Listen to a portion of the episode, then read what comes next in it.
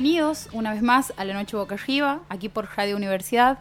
Este programa en donde hablamos de cine, de libros, de música. Tenemos una columna de cine de animación. Nico Adetlarcher, buenas noches. Buenas noches. Y mi nombre es Pablo Rivera. Tenemos una columna de telenovelas también. Tenemos una columna que, de que telenovelas. tuvo su, su boom en, en los oyentes mexicanos, Ah, sí. claro. Sí, sí, sí. ah, es Como que el número de, de- Creo que ya lo he dicho igual. En México se está de- hablando, México DF se está hablando mucho Sí. de... No teníamos, no teníamos público mexicano y ahora lo tenemos. Vos sabés que a mí me columna. aparecía en tendencias de México Twitter, tercer puesto, La noche de boca arriba. besando a la lisiada. Besando a la lisiada Así, se llama la columna. claro.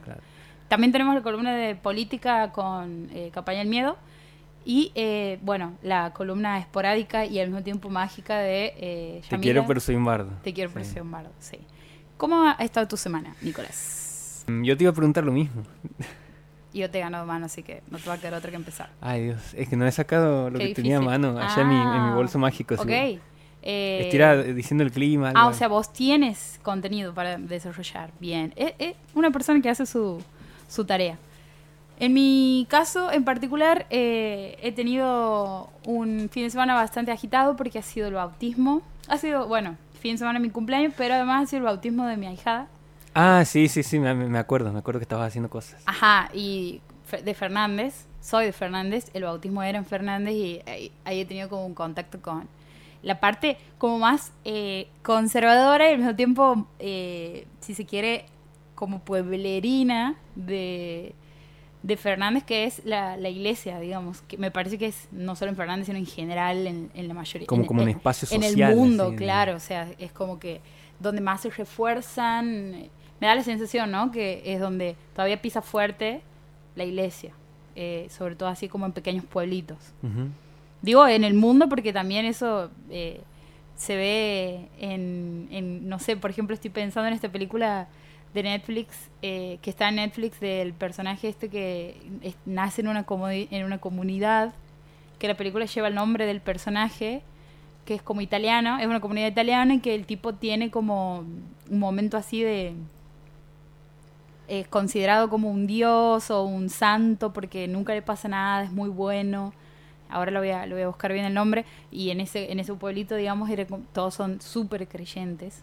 ¿Es una película que está en Netflix? Sí, es una película que está en Netflix eh, de una directora italiana eh, y que ha pasado, creo que ha pasado por un festival y a partir de ahí ha tenido así como un... Se la ha estrenado hace muy poco, la he visto este año. Ahora te la voy a... te voy a- cuando pueda nombre, hacer ruido con el teclado, sí, Bien.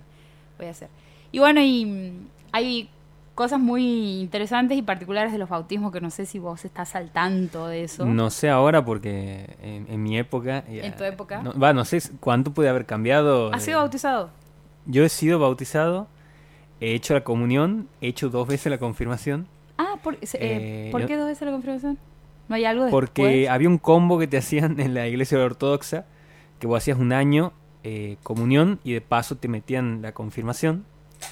Y yo no me había acordado de eso, y después he hecho confirmación también eh, de nuevo, pero ya como una cosa más social, de- de- de- porque amigos iban ahí, entonces he ido por ellos, digamos, no, no porque quería... A socializar, claro. Claro, claro. Y, y muchas de las personas que he conocido después eh, han salido de ahí. Que en general nadie estaba como muy apegado a la religión, sino que iba eh, por eso encuentro. también. Sí, un punto de encuentro. Sí, eso. sí, como la iglesia los, los domingos también. La misa. Claro. Sí. Pero Eh, los bautismos ahora, en Fernández no sé cómo. eh, no, es lo mismo eh, en, en todos lados, digamos, porque eh, lo que sí cambia, digamos, es como, como esto no era en la iglesia principal, digamos, en la catedral, sino que era, eh, perdón, la catedral está aquí. Eh, no era en la, en la iglesia grande, no sé cómo sería la del centro de, de Fernández, sino que era una comunidad chica en un barrio. Entonces ya de por sí tenía esa cosa como de comunidad de grupo católico en- que tenía como esa particularidad de que eh, básicamente la, a, la, a toda la ceremonia la llevaban adelante las señoras del barrio Ajá. con todo lo que eso implica, digamos. Eh, que son las que manejan el patrullero. Es como que siento que son los lugares en donde todavía mantienen como un cierto espacio de, de poder, Claro. figuras así que hoy están como puestas bastante en, en duda en el sentido de que eh, nos permitimos eh, cuestionar ciertas cosas y, no sé, la señora de 50, 60 años entra en ese lugar y es como, bueno, el- la- los jóvenes de hoy en día podrán decir esto, pero aquí es donde todavía tengo este espacio y, eh, Yo he llegado a ver que y, y lo- voy a establecer esa barrera moral que es como la, la autoridad que manda. he llegado a ver que lo- los curas llegaban a trasladar las misas a las casas de esas señoras. Sí, Eh, he visto casos así, digamos, Claro. como que hasta qué hasta qué punto tienen ese, ese peso. Sí, y, y además hay una legitimidad eh, recíproca porque son quienes enaltecen a la figura del cura, eh, en- eh, son las que hacen que todo eso también un poco tenga sentido, digamos, porque por ejemplo, eh, mi primo y yo, que éramos los padrino y madrina, no, no entendíamos mucho de, de qué iba la ceremonia, porque no, no, no tenemos una educación así muy apegada a la iglesia. Entonces ella nos, nos, nos explicaba, una señora, antes de que empiece, cómo iba a ser la cuestión, La coreografía. cómo iba a ser la coreografía, en qué momento nosotros entrábamos y, y hacíamos nuestros pasos. Y claro, nos veía la cara desorientados y un poco ella como que nos, nos bajaba línea y nos, nos, nos controlaba en el momento de la, de la misa, por ejemplo, nos retaba cuando sacábamos el teléfono. Éramos, eran como la especie de... Uh, Sí, Ella era la gorra. claro. eh, y, eran, y son quienes acatan a- eh, las que salen corriendo cuando el cura abre la boca, básicamente, digamos. Eh, pero bueno, una cosa bastante eh, como, como interesante, digamos, interesante para, para, para verla ahí, ir un fin de semana en una, una vez al año y después Sí. Y después no, no volver no más. volver. Pero bueno, en, en eso, eso ha sido un poco mi fin de semana. Eso has estado viendo el fin de semana. Eso he estado viendo el fin- eh, una de una de, de, de santos y, y religiones. Eh, yo he estado... Ay, no, no me decido si hablar de, de algo que he estado leyendo de algo que he estado viendo, pero... eh, porque en realidad he estado viendo muchas cosas. eh, pero una de las cosas que me ha sorprendido, después si queda tiempo hablo del otro, pero eh, una de las cosas que me ha sorprendido, eh, que, que, que he bajado de internet porque digo, bueno, vamos a darle una oportunidad a ver qué pasa, es eh, la última película que se ha estrenado de, de Chucky, el, el muñeco diabólico, o Chucky, como, le quieras decir. Eh, una, una, una saga que, que viene desde hace muchísimo, de, de 1988 más o menos, es la primera película que se estrena de, Chucky, del muñeco diabólico, creo que la que todos conocemos, la, la, que en algún momento hemos visto, o hasta la 2, creo que la mayoría hemos visto. Eh, un muñeco que básicamente es una madre le lleva de regalo a su hijo y terminan dándose cuenta de que dentro del muñeco estaba el alma de un asesino y el muñeco mataba gente a partir de eso, digamos, esa era la premisa básica de, de Chucky, el muñeco asesino. Y después, a, pa- a partir de la 2, para mí empieza a decaer esa saga directamente, eh, para mí estaba muerta. La 2 es eh, la novia de Chucky. No, la, en, en la 1 es cuando se da esta situación de que le regalan el muñeco. En la Ujú. 2 el, el muñeco eh, destruido se lo, lo restauran, digamos, Sí. vuelve a como la vida. Después está la 3, que no me acuerdo mucho de qué se trataba. En la 4 está la novia de Chucky, Bien. que es la, la de 1998. A mí esa me gusta mucho, la 4. Sí, yo lo he visto cuando era chico, después no... no Ah, bueno, claro. No, no, me, ha, no me ha gustado eh, tanto, digamos. O sea, no es, no es de mi favorita. Sí, sí me gustaba la, la idea de, de, de- de un que Chucky tenga una pareja y, sí. y todo. Después aparece el hijo de Chucky en el 2004. Ujú. Después aparece la maldición de Chucky en el 2013. Y después eh, la última que se estrena es el culto a Chucky en el 2017. Y a partir de ahí eh, era como que... Como que yo sentía que era una saga que no, no tenía mucho más para dar que lo que ya te había dado. O sea, como que todo el tiempo se repetía. Y eh, con el cuando anuncian la realización de una nueva película, una remake de lo que es Child's, Child's Play, que, se- que sería la, versión en inglés, eh, presentan una nueva imagen de Chucky, del muñeco, que muchos eh, lo tomaban en joda diciendo que era Dibu versión asesina, digamos. Eh, pero lo que propone aquí la película es algo eh, completamente distinto a lo que se venía viendo, que era en general cosas que tenían que ver con rituales y, espíritus que poseían a, a los muñecos y todas esas cosas. Y aquí lo que aparece es algo que podría ser parte de un capítulo de Black Mirror incluso. Porque lo que hacen con el muñeco es que el muñeco sea un robot. Y el robot vos lo programas a partir de tu celular. Y cuando lo están armando el muñeco, eh, bueno, hay un empleado que te está teniendo una vida de mierda, un, día un día completamente lunes, entonces se hincha las pelotas y dice, bueno, le voy a meter este chip que no sé, lo, va- a cagar completamente el muñeco. Y el muñeco ahí, eh, cuando, cuando lo, venden en la juguetería, porque aquí te presentan a la, a la madre de, este nuevo niño que aparece y eh, te muestran que ella trabaja en el supermercado donde venden los, en la juguetería donde venden los muñecos. Y eh, cuando lo vende al muñeco, le devuelven diciendo que se veía de una forma medio extraña, que se le ponían los ojos rojos, que no sabían qué pasaba. Y ella se termina quedando con el muñeco para regalarle a su hijo. O sea, toma más o menos lo que era la, la película, la primera película, pero eh, como decía, reversiona esto de que ya Chucky no está poseído por alguien, sino que Es un robot. es un robot que tiene movimientos de un robot, pero eh, podría ser como, como una cosa medio de... eh, como si Alexa de, de Google o Sí. Siri de, de Apple eh, como que empezaran a tener conciencia. Es un muñeco que básicamente te, con- te contesta cuando vos le hablas y aprende a partir de eso. Tiene como inteligencia artificial. Y, y aquí en la película, bueno, el, el- el problema es que a partir de esa inteligencia artificial, el muñeco empieza como a tomar conciencia de muchas cosas que va viendo. Y, y ha- y hace cualquier cosa para proteger a Andy, que es su amigo en este caso. También se llama Andy. Se llama Andy también. Eh, ha sido mu- muy buena también la campaña previa que ha tenido la película, porque aparecía Chucky asesinando a otros juguetes, aparecía asesinando a los de Toy Story, aparecía asesinando a Annabelle, la, la muñeca de, del conjuro, eh, y, así, digamos, como que jugaban un poco con eso. Y la película, para mí, lo, lo bueno que tiene es que, primero, tiene buenas actuaciones, tiene buena fotografía, pero con, con esta eh, lavada de cara que le pegan al muñeco, también eh, como que propone una historia que funciona con la misma fórmula de la 1, pero eh, muy, muy hacia el presente. Claro. Muy- Además, tomando un miedo del que se habla mucho, que es Claro. qué pasa cuando estas inteligencias artificiales empiecen a aprender más de lo que deberían o se salga de control lo que puedan llegar a hacer. Claro, incluso hay un personaje ahí que, que se hace amiga de Andy que hace como un chiste diciendo de que no sabes que si los robots toman conciencia de lo que son van a terminar destruyéndonos y bueno, eh, eh, es muy entretenida la película, a mí me ha, sorprendido la verdad porque no, yo no tenía esperanza de que esa saga repunte después de todo lo que había pasado en los últimos años.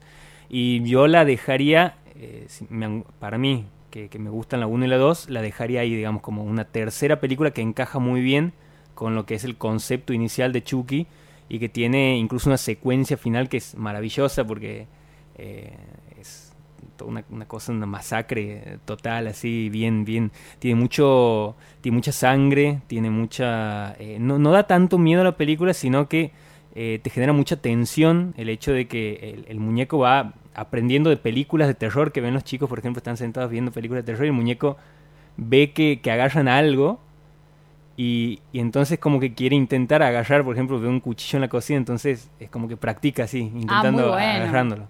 Está bueno ese. Y, y bueno, vos ves todo ese aprendizaje del muñeco y te, y te encariñas con los personajes porque hay todo un desarrollo que se toma su tiempo en la película.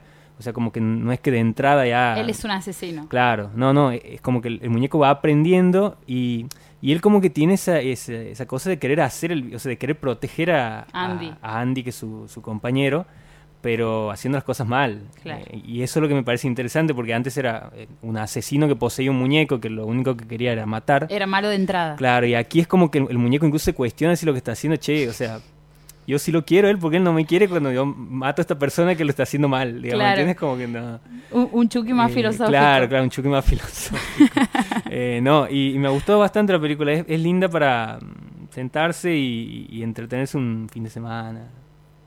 Más pretensiones que eso no tiene la película. Bien. ¿A usted da miedo Chucky cuando lo has visto por primera vez? Sí, me da muchísimo miedo. Porque cuando veo- vuelvo a ver, eh, ha pasado un montón de tiempo desde el estreno de la 1 hasta hoy. Y nosotros hemos crecido, o sea, quizá la primera de Chucky nos encontraba eh, empezando la adolescencia, ¿de qué año estamos hablando? La Mm, primera. La, primera es de 1988 Ah, no, claro, y la segunda de los 90, así que sí, la hemos visto un, Era muy- un éramos poco más muy Sí, chicos. muy chicos, un poco más tarde. A mí me, me daba muchísimo miedo, me daba mu- pero muchísimo miedo al punto de que la idea de Chucky te generaba esta posibilidad o este te metía en, el- en- en- en los pensamientos la posibilidad de que si este muñeco que aparentemente no tiene vida de repente empieza a hacer esas cosas que pasa con todos los otros muñecos que están en mi casa. A mí me pasaba eso con Chucky, Claro. digamos, esa premisa de como Chucky es un muñeco, Chucky tiene vida, por lo tanto todos los muñecos en mi casa pueden tener vida. Como con Toy Story, vos pensabas que cerraba la puerta y, Y pasaba y se levantaban todos los muñecos. Claro, solo que esta era la versión, los muñe- el muñeco claro, te asesinaba, el muñeco digamos. te mataba Claro, no- no- sí. Eh, Sí, eh, yo la veo como una película así, digamos, que solamente es para consumir entretenimiento y nada más, digamos, no, no, va- no vayan a bajar a la película querer- pensando que van a ver El Padrino 2 porque no van a ver El Padrino Claro, no que van, van a ver una película con mucha altura. o que se van a morir de miedo. Claro. No, porque el muñeco ya no te genera miedo incluso, Mm. o sea, uno ya lo conoce, ya sabe más o menos eh, cuáles son las sorpresas que puede tener el muñeco, pero lo que te genera mm, como, como ganas de verla es ver qué hacen ahora con ese muñeco que está muy eh, presente en, en esta, en esta actualidad donde sentimos que la, la inteligencia artificial y todo el, el mundo Black Mirror está eh, como muy presente, incluso con Years and Years y otras series que están explotando eso. Así que la película para mí llega mu- muy bien con eso, digamos, de, de- de dialogar muy bien con su tiempo. bien. Para hacer un contrapunto voy a comentar otra película. De nuevo estamos haciendo esto de vos viendo un estreno y yo viendo una muy vieja. Pero en este caso es una peli del 2000. Eh, tienes un email. Ah, Clásico. sí. Sí, sí, sí, Clásico que eh, la tenía en mi memoria como una película muy buena y cuando la he vuelto a ver... No, ¿en serio? Sí, el peor final.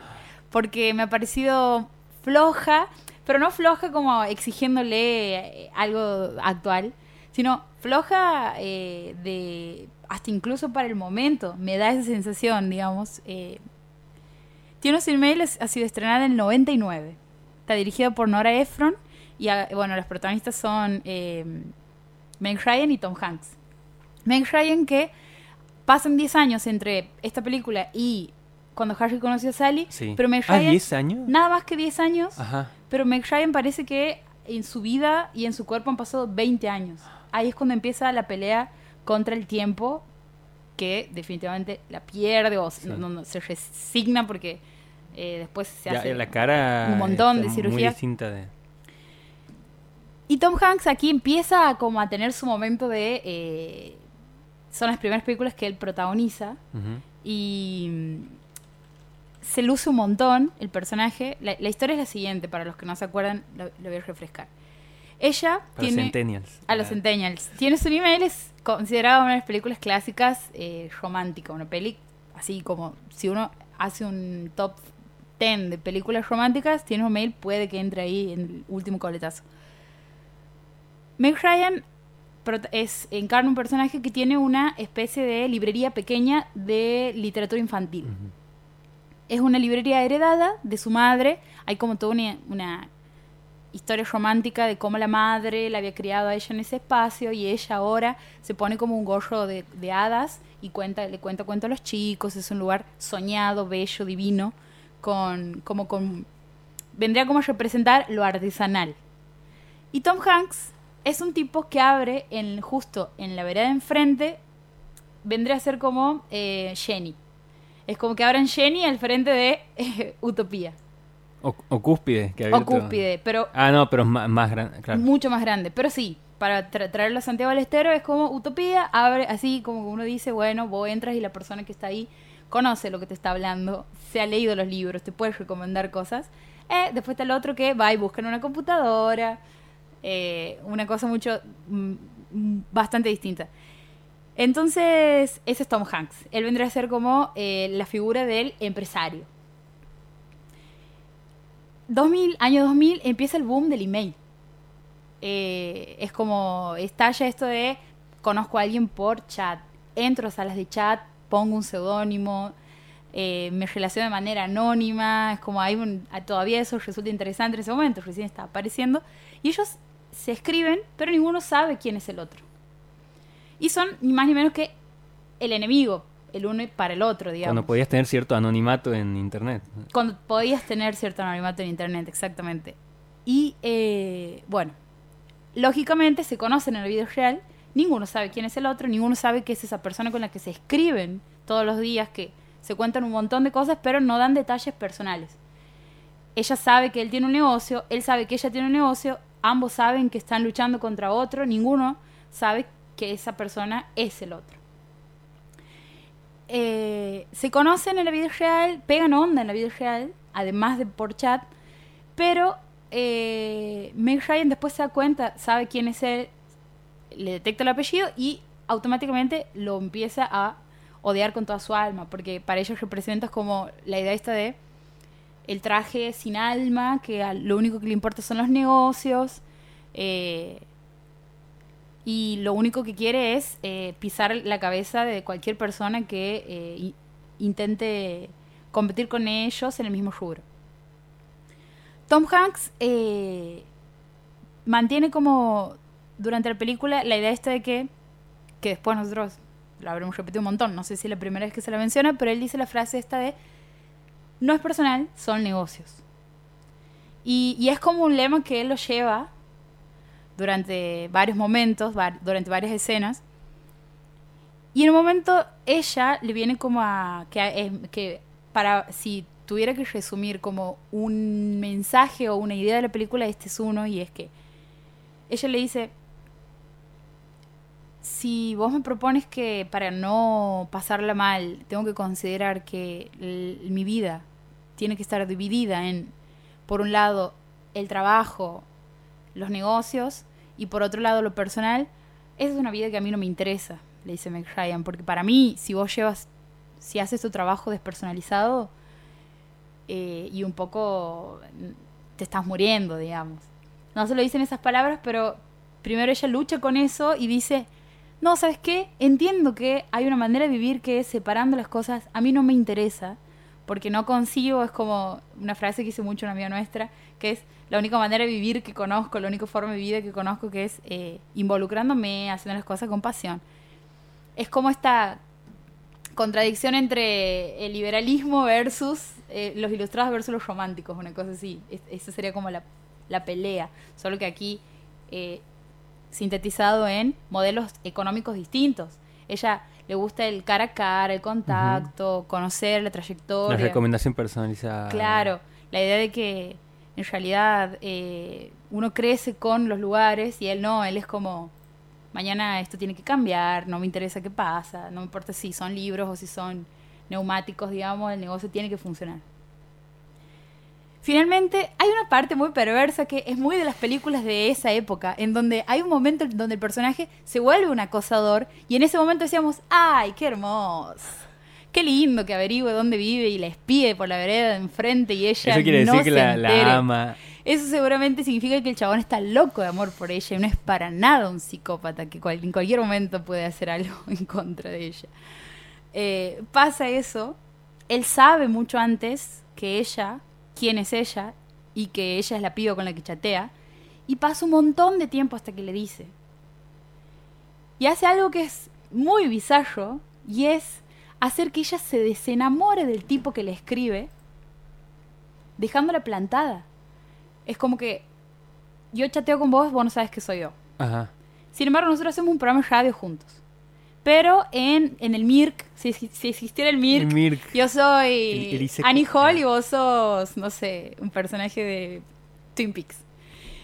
Y yo en un momento descubro que vos sos la persona con la que hago radio y digo, y vos, pero vos estás enamorado del personaje con el que chateas, pero no sabes que soy yo. Entonces, ¿yo qué hago? Voy a hacer que vos te desenamores de esa persona llevándote a lugares y, y no yendo, digamos, diciéndote, mañana nos juntamos en del barco. No ah, no me voy. acordaba nada de esa película. Ajá. Así. Mañana voy del barco, no, no aparezco. ¿Y quién aparece en ese lugar? Yo a consolarte, digamos. Él le rompe el corazón y al mismo tiempo es la persona que... Pero ¿por Le qué consuela. así? ¿Por qué? Y sin embargo ¿Por nosotros qué- decimos, qué- ¿Por qué esa necesidad? tienes un email, ah, qué película romántica. Bueno, pero también hay que... No, hay muchas películas que pasan un montón de filtros. Pero más allá de eso, sin, sacando esa, esa, ese momento en donde empieza a sonar Psycho Killer con Tom Hanks de fondo. Ahora sí va a ser una Eh, sorpresa lo de la plancha. Ajá. Hay algo que no, no, no se termina de, de sostener, como de parar eh, en la película, digamos. Eh, hacen, tienen cosas muy siento que hay refri- escenas refritadas de cuando Harry conoce a Sally, que es, por ejemplo, ella hace el mismo personaje. Meg Ryan es eh, Sally, de cuando Harry conoce a Sally, en el sentido que tiene las mismas ideas, los- la misma manera de... Es como Meg Ryan haciendo de Meg Ryan. Y eso de- automáticamente te lleva a la comparación con la película anterior y uno dice, y bueno, no, no hay un, un cuando Harry conoce a Sally 2, no hay, digamos. Eh, y bueno, Una película que no resiste el paso del tiempo. para mí no. Eh, mm, hay un montón de películas de esa época que sí lo hacen. Tienes un email, me parece que ha quedado como una buena película de ese momento. Hoy no la pondría eh, en un top 10 de películas románticas, no. Esto Bien, ha sido... Queda el- afuera. ya, queda afuera, sí. Así como el... No, está, está bueno pegar esa, como esa, Esa revisión. revisión a ese tipo de películas que uno las ha visto cuando era más chico y, y capaz que en ese momento te ha gustado y ahora, eh, bueno, sí, uno tiene otra forma de ver las cosas también. Eh, no, no, no me gustaría ver. Digo, una película que, que, que he olvidado fácil. Sí, no, He olvidado es- fácil. No, no. Es como una más del montón del 2000. Sí. Me da esa sensación. Vamos a escuchar a Alabama Shakes con Future People. Visítanos en Facebook.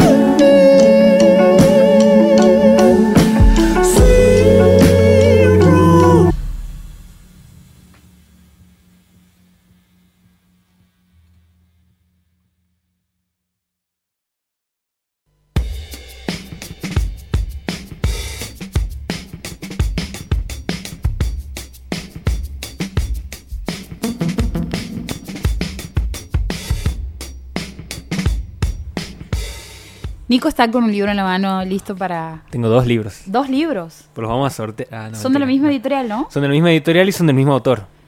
Me encanta la editorial. Sí. Me encanta Eh, la edición, quiero decir. El sí. objeto. Es el muy objeto es, es hermoso, es de la editorial Caja Negra, que suele publicar textos muy interesantes. eh, son ensayos en general muy cortitos, son libros de no llegan a las 200 páginas, creo. Eh, y son. por ahí no sé si son tan fáciles de conseguir.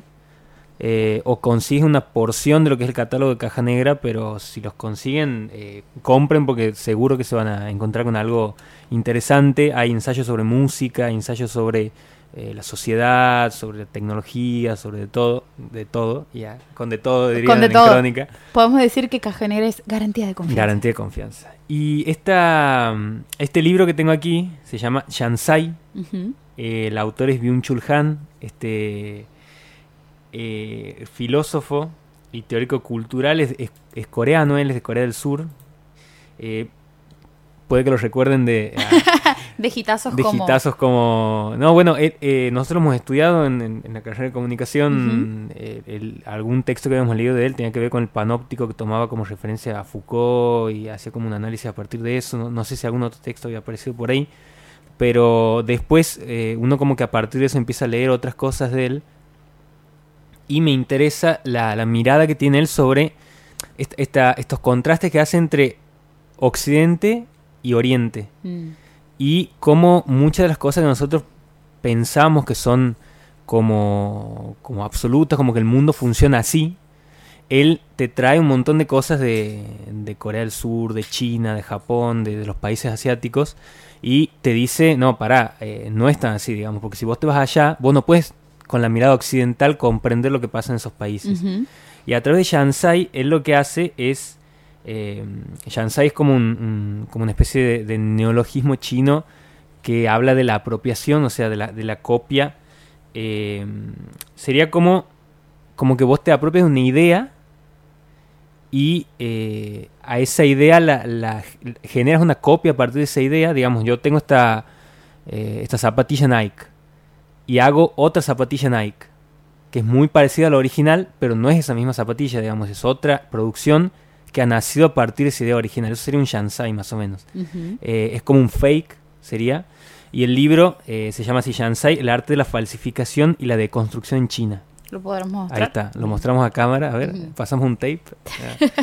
Eh, es muy interesante el libro porque a partir de ese concepto él empieza a hablar de cómo lo que nosotros consideramos eh, como algo original, inmutable, que, permanentemente está así, digamos, estático, en China no, digamos, en China eh, lo, lo que avanza es lo que va mutando.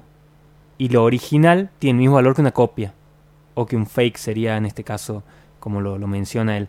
Y que la idea que nosotros tenemos de originalidad y de preservación de esa originalidad viene desde la época de Da Vinci. Él es el primero en utilizar ese, ese concepto, hablando de los museos y todo esto de la preservación de lo que es lo original. Eh, él habla de que la primera persona en introducir eso es Da Vinci cuando eh, dice que la pintura es algo como, como intangible, como algo que no se puede volver a reproducir. Y habla, ahí hace como una comparación muy interesante entre, eh, habla mucho del arte, ¿no? De la, de la comparación entre China y Occidente en cuanto al arte. Por ejemplo, dice que nosotros estamos acostumbrados a que en Occidente un autor firme con su nombre. Entonces ese nombre hace esa obra irrepetible. Algo que nadie más lo puede hacer, digamos, porque ya está estampada esa firma de ese autor.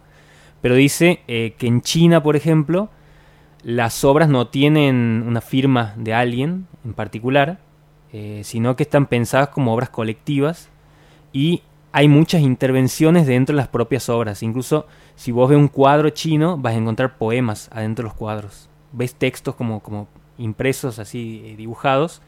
Vas a encontrar ahí en, las obras chinas un poco de eso porque va un poco con esta idea de que el, poder está en la transformación constante y no en la cosa estática. Y, menciona algunas cosas eh, muy interesantes sobre eh, lo que son estas eh, transformaciones y el concepto que hay sobre la originalidad. Por ejemplo, en el caso de cuando los museos solicitan obras de artistas asiáticos, ellos suelen mandar copias. Copias que han hecho de grandes artistas que eh, en algún momento han hecho esas pinturas, pero eh, como no se han conservado bien, ellos las han reproducido, las han copiado y han hecho una nueva versión de esa pintura. Y cuando las mandan a los, muse- los museos de, de- de Europa, por ejemplo, las rechazan y las devuelven diciendo, este, esto es una copia que me estás mandando. Y bueno, pero el concepto de copia aquí no, que no- lo entendemos, claro. Claro. O sea, eh, ellos hablan de la copia como una forma de preservar la historia también, porque si esa pintura, que era excelente, se ha deteriorado, ya no existe, bueno, la forma de salvarla es esta copia que yo estoy haciendo, digamos.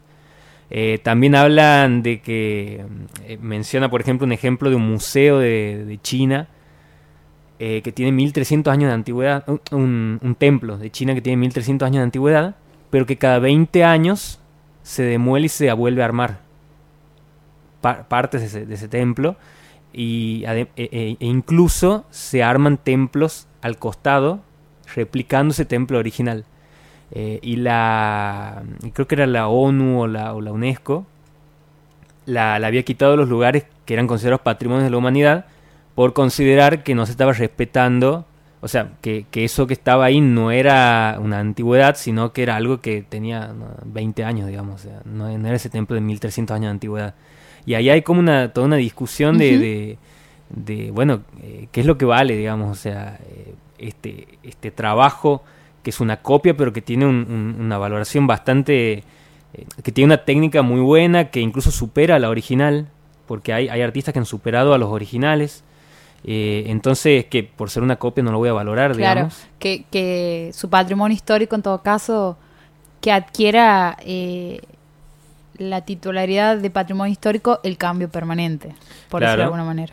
Claro, y aquí eh, menciona, por ejemplo, artistas que han hecho copias de otros artistas, por ejemplo, Van Gogh, que ha hecho eh, copias de algunos eh, de algunas obras chinas, eh, algún algún otro pintor que también ha copiado una obra que tenía como referencia y decía, y en general cuando uno empieza a transitar el arte, Todo es una copia. Claro, uno, uno copia a, a esa persona que tiene como referente. Vos lees una historieta y vos quieres dibujar como esa persona, lees un poema y quieres escribir como esa persona y arrancas copiando y a partir de esa copia vos te vas perfeccionando. Entonces dice, si, si está tan eh, denigrada esta cuestión de, de la copia como, como ejercicio del arte, eh, bueno, entonces, Na- ¿cómo, nadie- cómo nadie arrancamos? Claro, o sea, nadie va... Nada nadie va a generar nada, todo ha sido escrito, todo ha sido pintado, Claro. todo ha sido di- dirigido, filmado. Y toma incluso como, como ejemplo también lo que son las, eh, las marcas de ropa, por ejemplo, esto que decía en la zapatilla Nike. Ujú. Dice, incluso en, en ese tipo de, de fakes que se generan eh, y que se venden en ferias como la Salada, y todos Claro. esos lugares, eh, siempre se le agrega algo más que el Ujú. original. O sea, vos en, en el original de, de Adidas, por ejemplo, tienes una, una remera manga larga y en esa, en esa remera manga larga que te están vendiendo en la salada, vos tienes un cierre aquí al costado, o, o- o dice Ardidas o Adidos, o, todas esas variables que le dan como un plus a ese tipo de prenda que la, la hace distinta de esa original y la hace eh, novedosa y la hace como, eh, un- un- como una creación en sí misma también, digamos. que pensándolo así, desde cero, digamos, a la- al momento de la creación, qué liberador sería concebir que el proceso creativo tenga, tiene que estar eh, alejado del, de la pretensión de crear algo original. Claro. Porque si me pongo a pensar en el momento de escribir como un momento, como un proceso creativo, me- a mí me ha pasado durante un montón de tiempo que de hecho a- me- esto me recuerda un, vale la redundancia, un recuerdo de Facebook que he tenido hace dos días en donde, atención, hace cinco años me preguntaba, era un post en donde decía, ¿por qué será que cuando tenemos 15 años escribir es como escribimos bajo una fiebre literaria, en el sentido de que escribimos un montón sin copiando un montón de otras personas, algo que pasa mucho, digamos, que siempre lo, pri- eh, lo primero que uno sal, hace, digamos, es muy similar a algún maestro, maestra que tenemos en un primer momento. Y me acuerdo que al principio escribía muy similar a Cortázar, in- intentaba como emular su estilo. Y después, en, en ese post decía, después cuando vienen a intervenir las voces de, a las que llamamos voces legitimadas dentro de un campo artístico, en el cine a los críticos, en el arte a los críticos de, de literatura, perdón, en, en la literatura y, y así en, en el resto, cuando ellos intervienen empezamos a notar que la autenticidad es un valor y que si uno no está a la altura de esa autenticidad, directamente es como para qué escribir. Si o, no o estoy- esa validación de, esa de- vali- claro, la validación externa que al mismo tiempo te cohibe, digamos, eh, esa, ese vuelo, entre comillas, que es una pretensión de originalidad. Pensaba que qué liberador sería esto de apretar un F5 en nuestra, en nuestra manera de concebir eh, lo original, en realidad darle la pretensión de eh, elevar lo original como un valor, como un valor artístico, como decir, no, que sea original le agrega un plus, como esto vos me decías, la condición para ser patrimonio histórico. Claro. La historia. Y bueno, y aquí hay un, un parrafito muy chiquito que, que más o menos condensa lo, lo- lo que se trata básicamente el libro, que dice, el pensamiento chino resulta pragmático en un sentido singular, no rastrea al ser o al origen, sino a las constelaciones cambiantes de las cosas. Se trata de reconocer al transcurrir mutable de las cosas para acceder a él en función de la situación y sacar provecho. El pensamiento chino desconfía profundamente de las esencias inmutables o principios, y esta flexibilidad o adaptabilidad que remite la falta de esencia al vacío es para Hegel una muestra de astucia, hipocresía o inmoralidad. Y bueno, y ahí eh, empieza a desarrollar todos esos conceptos. Eh, y es muy interesante, como decía, el libro no tiene, este por ejemplo no tiene ni, ni 100 páginas, se lee bastante rápido. Y él es muy amigable también al momento de escribir, de transmitirte todos esos conceptos, te los eh, transmite de una manera muy, muy amena para, para que no te sobrecarguen de, de cosas.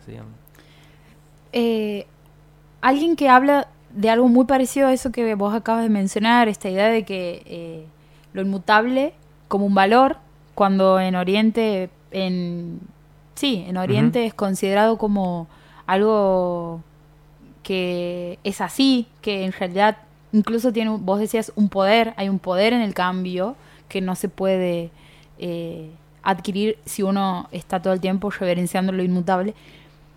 En mi trabajo final de grado, hace poco he estado leyendo a Grimson, Alejandro Grimson, que en un momento él, él no habla de cultura, él habla de configuraciones culturales.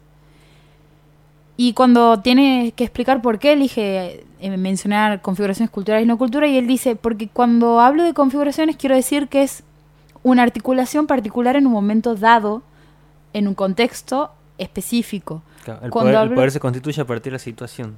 Exacto. En cambio, cuando hablo de cultura, tiene que ver con esto de eh, esta idea de que la cultura es algo inmutable, estático, algo que permanece a través del tiempo, algo que eh, no importa las generaciones que vengan, la cultura se mantiene. Y él dice, no, al contrario. Mi idea, mi noción de, configuración cultural quiere decir, tiene que ver con eh, todo eso que las, las condiciones de posibilidad que en un momento dado y en un tiempo dado, digamos, hacen que ciertas cosas sean decibles y que eh, y que eh, determinados de- de- determinadas construcciones simbólicas tengan el protagonismo que tienen. Por eso no habla de cultura. Y, y un poco tiene que ver con eso. Y un poco le discute al objetivismo en ese sentido. Me da la sensación, porque él lo menciona Hegel, como que Sí. Hegel diría que esto es algo inconcebible. Me da la sensación que es como una pretensión, porque también lo mencionas a Da Vinci. Ajá, claro, lo cita como sí, la, Que, la- que- la referencia más próxima de, claro que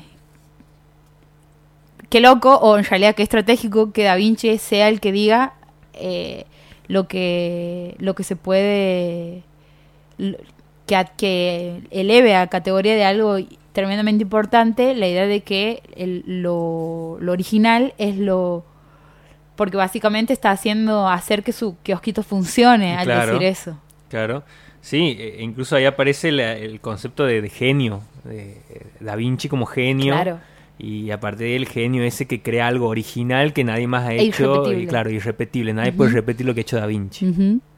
Estamos hablando de De eh, Shansai, este libro de Byung-Chul Han, de este filósofo eh, coreano. Bien.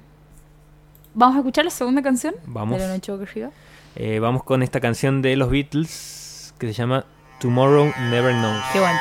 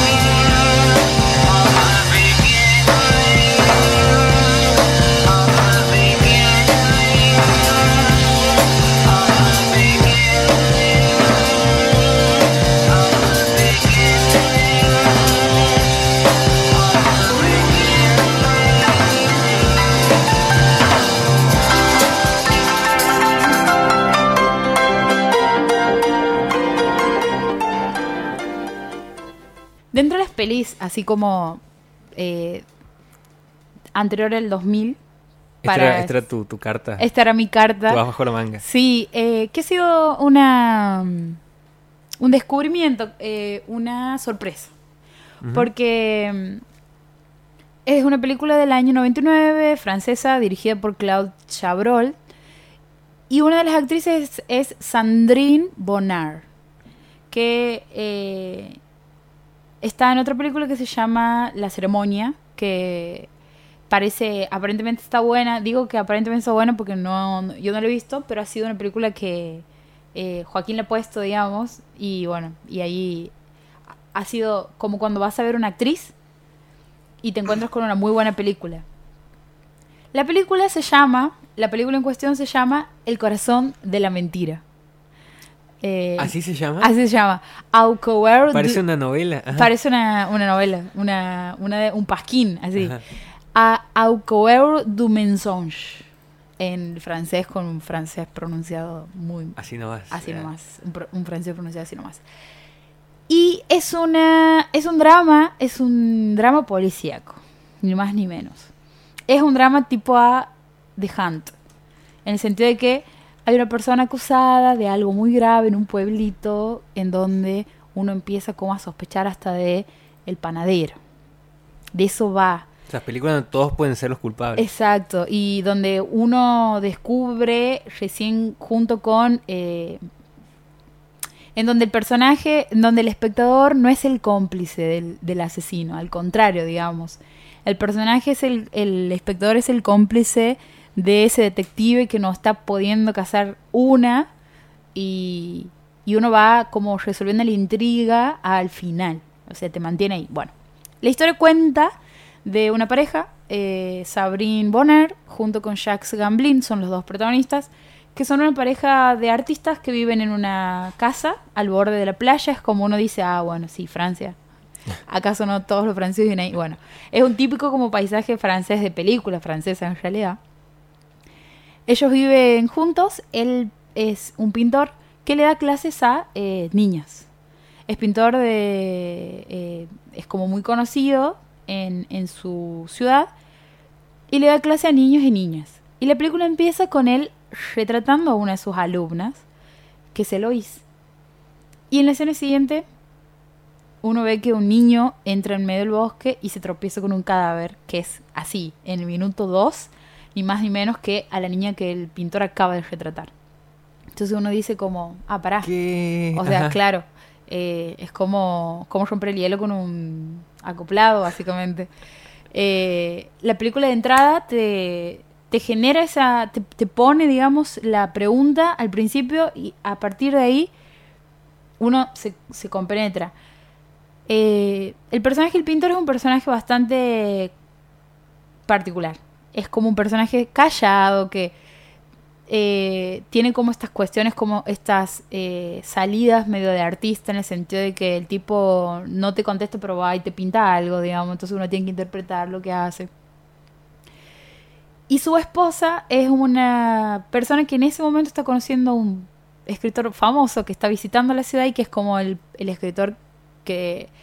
Eh, fanfarrón, digamos. El escritor que en la entrevista, le hacen una entrevista y es como, oh por Dios, he visto tantos Paulos Coelos que se resumen en él porque dice algo así como, eh, cuando, ha- cuando escribo, hablo en nombre de la humanidad, porque la humanidad es como que dices, che, ¿en serio vas a universalizar eh, tu escritura? ¿Qué necesidad? ¿Qué necesidad?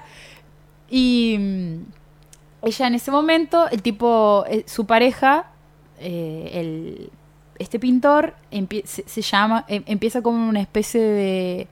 Se empieza a retrotraer cuando muere, cuando la asesina a esta chica, porque la, primer, la última persona en la que ve a la niña esta es a él. Entonces, y el lugar en donde la encue- encuentran el cuerpo es cerca de la casa de él. Entonces todo el mundo lo empieza a mirar, él empieza como a encerrarse, a pintar, y ella en ese momento empieza a pegar onda con este escritor. Entonces vos tienes dos problemas. Uno es, ¿quién es el autor de este homicidio? ¿Quién es el autor de este, de este asesinato? Y ¿qué va a pasar con esta pareja que aparentemente está en crisis y pa- aparentemente este escritor se la quiere levantar hasta, hasta, mujer.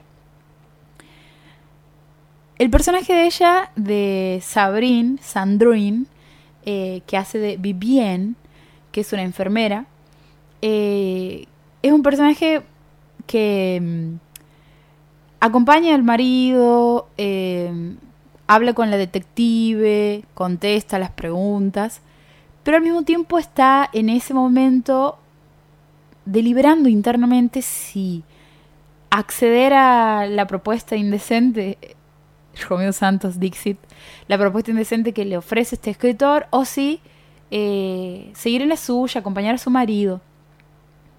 Se muestra que la historia de amor entre ellos dos es una historia muy fuerte, es como que hay una cuestión, y esto me gusta mucho de esta película, que son muy buenos actores, el personaje del pintor es de, la descoce, como vos le crees todo lo que hace ese tipo, es más, hay una escena de él dibujando y para mí de verdad es un pintor, digamos, para mí ese tipo seguramente ha ganado algún premio. Se ve, algún se ve que dibuja de verdad en la Se ve en que dibuja de verdad, se ve que improvisa. Y, y ellos mantienen una relación en donde uno entra en ese vínculo, en el sentido de que eh, hay ciertas químicas que funcionan o no funcionan entre, entre eh, actores. Lo hemos visto. En, so- por lo general lo descubrimos o lo, lo notamos cuando no funciona. Como decimos, che, estos dos, no hay manera que estén juntos. No me la creo. No me lo no creo. creo lo que están haciendo. No, eh, me parece que van al corte y se pelean, digamos, como no se están llevando bien y eso se nota en la pantalla. Entre ellos pareciera ser que es una pareja de verdad, una pareja consolidada, porque hay como mucho, mucha cosa no dicha. Y eso es lo, lo, que, lo que es hermoso esta película, digamos. Hay mucho fuera de campo. Hay muchísimo fuera de campo, hay muchísimo, muchísima cosa no dicha, mucho, mucha sugerencia. Y. Y después aparece un segundo crimen. Cuando uno cree que las cosas no podían estar peor, muere otra persona, aparece otra persona asesinada. Y eh, hasta ahí voy a contar, digamos. Si no, ya es spoiler. Sí, si no, cuenta como spoiler, digamos. Eh, es una película que eh, se pregunta por las como... eh, por las- los momentos es, si tuviera que resumir en una pregunta es, ¿qué vas a hacer en el momento en que absolutamente nadie crea en vos, digamos? ¿Vas a convertirte en lo peor que te puede llegar a pasar o vas a convertirte en la mejor versión del, de vos mismo? No voy a decir porque es como mm, Paulo Coelho, sino que vas a convertirte en algo, lo, lo que consideres... eh, lo que puedas mostrar orgulloso o vas a ir hasta el fondo total, nadie espera nada de vos, digamos. Tienes dos caminos, nadie cree en vos, nadie, nadie cree en vos. Tienes dos opciones. O haces algo que nadie espera que te hunde o haces algo que nadie espera que te enaltece, digamos. La esa es como la pregunta que La premisa de la la premisa de toda la película. película, digamos. Y a partir de eso es como uno dice, uff, estar al límite, digamos, en un pueblo así, en donde todo el mundo va a mirarte cada vez que vayas a comprar algo, eh, está difícil. La película, como decía, se llama Au cœur d'un mensonge. Eh, la, en el corazón de la mentira. eh, es la traducción. Claude Chabrol es el director, francesa, del 99. Dura dos horas. Dor- dos horas y media. Y se, se puede ver en la plataforma de Qubit. Ah, bien, bien, bien. Ese es el. Ahí está el. Es fácil, es de fácil acceso. Y mm, es una película que, va, yo primera vez que la escucho nombrar, no Sí. sé si en general habrá trascendido o, o habrá tenido algún otro tipo de, de llegada eh, o, o quedó perdida ahí en el tiempo. No. A mí me ha pasado lo mismo, por eso te decía que sido una total sorpresa, porque además no, no sabíamos nada de la película. Y como te decía, vamos a la peli, es como, che, ¿cómo llegas a esa película? Buscándola a la actriz. Bien. Que aparentemente Sandrine Bonner, Sandrine Bonner es una actriz eh, francesa que ha protagonizado un montón de películas, por lo que estoy viendo ahora en el catálogo, muchas actuales, de hecho, es como una super actriz, eh, que seguramente cuando le veas el cara vas a decir, ah, claro, sí, es ella. Bueno, a, a mí me pasa de que si me dices que es francesa la película ya es como una, una, sello de garantía, ¿Ah, ¿sí? sí? Eh, porque en general, eh, creo que nunca me he encontrado con una película francesa que, que la, que la vea como algo malo, digamos.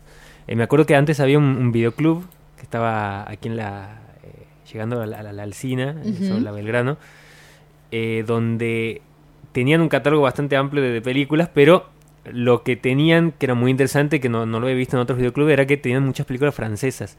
Y la persona encargada de, de re- de recomendarte películas veía mucho cine francés. Entonces siempre que íbamos te decía, che, mira, me ha llegado esta francesa, eh, esta comedia, este drama. Y, y siempre le, le entraba por ahí al cine francés. eh, y, y he conocido varias películas que en ningún momento me han disgustado o, o he dicho, che, esta película la verdad que me pareció muy mala. Que sí me ha pasado con otros, con otros cines, cine norteamericano sobre todo, eh, más. Pero el francés, siempre que me dicen cine francés, voy, Voy. yendo, así. Me molesta un poco lo que acabas de decir y aquí voy a Ah. generar... Una disputa. Sí, me parece una porquería. No, mentira, no soy... Santiago Eh, Calori. no, Ah, ¿sabes en qué estaba pensando? En Víctor Hugo. Víctor Hugo es... A mí el libro, cuando lo presentó Majul, la famosa presentación, Ah, sí, sí, sí, sí. que sí. le dice a mí, acuerdo, la verdad que el libro me parece una porquería. No, no voy a decir eso, pero sí... eh, que me, me hace ruido. Me hace ruido cuando eh, decimos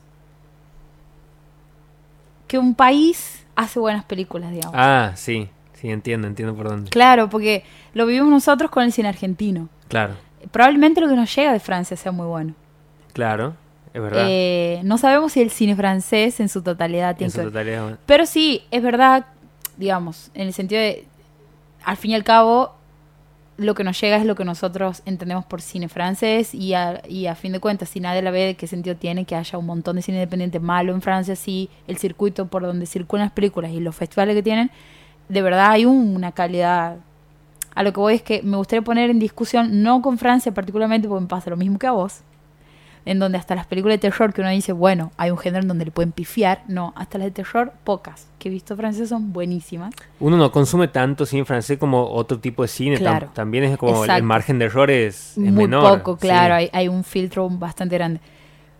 Pero con eso voy a hacer ahí como un enlace con respecto al cine argentino, que en este hay un podcast que consumimos mucho ambos, que es eh, Hoy tras Hoy noche. tras noche, con nuestra adorada eh, Fiorella Sargenti y Santiago Calori, en donde en el último episodio problematizan la cuestión del cine argentino porque lo tienen de invitado a un reciente, un director que acaba de estrenar, que es De Caro, que ha estrenado Sebastián de Caro, ajá, que estrenó Claudia. Claudia, con eh, Dolores Fonsi. Dolores Fonsi. Y, y hay un momento en donde, donde hablan de esto y dicen, che, qué mala prensa, de verdad, pero no es mala prensa, sino que qué mala fama, qué mala fama que tiene el cine argentino. Y hay algo que pasa que ellos dicen que sí es, voy a ver la película no porque crea que es una buena película, sino porque lo voy a ver a Darín, o lo voy a ver el chino Darín, o lo voy a ver a este actor que es Lorenzo, Lorenzo Facio creo que es, no, Lorenzo, Eh, se me acaba de ir el nombre del actor ¿Ferro? de Lorenzo Toto Ferro, que es un descubrimiento, como voy a ver la figura, no voy a consumir, es muy probable Claro. que sea mala, digamos. Y para No cerrar, importa de qué se trate la no película. importa de qué se trate. Hay una idea que a mí me parece buenísima, que la mención, buenísima no, por lo menos interesante, digamos, de, de que, que la menciona Seba de Caro y dice que algo muy común que se dice sobre el cine argentino es ¿por qué los actores son tan malos? Y él dice, "¿En- ¿comparado a qué? Y si vos estás acostumbrado a ver la construcción de verosímil del cine ah, eh, norteamericano, es muy probable que para vos, comparado con una película norteamericana, la actuación del cine argentino, del actor argentino, te parezca mala. Pero es muy poco probable que si vos vayas al teatro a ver un actor norteamericano, veas actuar como actúan en las películas. En el sentido de que hay un universo ahí que, eh, que creemos y que comparamos y que usamos de parámetro como medida universal de, bueno, si no se parece a esto, si se parece a esto. Eh, en ese sentido, a mí el cine francés me parece maravilloso, digamos, en la, para mencionar algo que la película de recién, en esto de que, eh, por ejemplo, el, protagonista del Corazón de la Mentira a mí me parece buenísimo porque actúa como si no hubiera una cámara presente. En el sentido de que, obvio que me hacen creer eso, digamos. Eh, quiero decir que es muy probable que se tenga que exagerar mucho más los gestos para que uno lo pueda percibir en pantalla. Pero lo que voy que hay algo ahí como de una manera distinta en cuanto a la gesticulación de la, llamémosle, configuración cultural francesa, que me hace empatizar más con la construcción de un personaje, de un actor francés, que cómo lo haría un director estadounidense, digamos, de que es mucho menos exagerado, mucho menos rimbombante, grandilocuente, digamos. Sí, incluso a mí me pasaba de, de- de ver algunas películas francesas y ver eh, cierto, ciertas cosas en cuanto a lo cotidiano que sentía que eran muy del cine argentino también, eh, que las veía ahí en, las en las películas francesas y no las veía en, en el cine norteamericano. Claro, esto de... Entonces las sentía como más cercanas en esto de, de lo que vos decías, que, era- que se veía como mucha naturalidad. Sí. eh, el día a día, El- esa, esa claro. cuestión de... eh, tiene una, una palabra eso, no, me- no se me viene ahora a la mente, pero tampoco es mundano, digamos, pero sí es esto de eh, lo que puede pasar en la vereda de tu casa. Sí, y aparte me parecía muy interesante también dentro del podcast eh, lo que mencionaban de, eh, en cuanto a esto de, de ir y, y- y decir la última de Darín, la última de, de Brandon y la última de... que estaba esto de no arriesgar. De, y, y esto de, que decía de Caro de los algoritmos. De que- Claro, de que no voy a, a- No voy a ir a ver algo que no conozco, ni voy a ir a ver un actor nuevo, porque sé que si voy a ver la de Darín, hay algo que Darín me va a dar que me asegura una cierta... No voy a correr ningún riesgo, digamos. Esa era la, la premisa. Claro, sí, y, y- y- y- y tomaba esta, esto de, de- de, bueno, los algoritmos, como nos presentan en, en Netflix eh, o, en, o en las plataformas en general, esto de que te sugieren cosas que saben más o menos que te van a gustar y El porcentaje de coincidencia. te mueven esa calecita. Sí, eso es muy fuerte. Eh, es muy fuerte y, y hablando de esos autores me acordaba de un, ya como estamos llegando al al final, eh, hace poquito ha salido un libro de Hernán Banoli que habla sobre la literatura y los algoritmos sí. y habla de esto de el consumo de los autores eh, lo- lo- eh, llevando ya a la, a la literatura digamos esto de las películas que decimos a la literatura el consumo ya de los autores porque vos vas y lees el último libro de o ves incluso que en las redes sociales eh, hay muchos autores que se promocionan ya como como como ya como generan una, una imagen de ellos mismos sobre su producto más que el producto en sí mismo Sí. digamos. no importa tanto el contenido sino que importa lo que genera ese autor a partir de la imagen que tiene de, la- de lo que es la publicación de su libro y todo eso entonces eh, yo creo que se da en, en varios ámbitos no solamente en el cine sino que también lo podemos ver en otros en otros lugares digamos. Ujú. Esto que es como el personalismo dentro de la política vendría a ser como la personalidad por fuera de la palabra o de la literatura en sí. O sea, Claro. es como no es bueno lo que me está ofreciendo, sino es Mariano Enríquez. Boy. Claro, o si no, Julio, la última obra es Julio Chávez. Entonces, capaz que hay otra obra que está mejor y que está en la misma, en, el, te- el mismo teatro, el teatro al frente, no, pero vos vas, ves- vas a ver la... La, la fichita. Claro. Lo, lo- lo que no cambia, Lo in- seguro, lo sí. inmutable. Bueno, hemos llegado al final de, de este programa eh, de la noche boca arriba. Nos vamos a volver a encontrar el próximo jueves a las 10 de la noche aquí por Radio Universidad. Le agradecemos a Claudio, el operador, que siempre eh, no, se nos pase por alto mencionarlo. Pero es el somos que, unos colgados. somos unos colgados, pero es quien pone música, el que está atento. El que está pendiente. El que está pendiente, el que se tiene que bancar lo que nosotros decimos durante dos horas eh, y que está siempre del otro lado operando. Eh, hemos llegado al final, como decíamos, nos volvemos a encontrar el próximo jueves. Esto ha sido todo por hoy. Chao.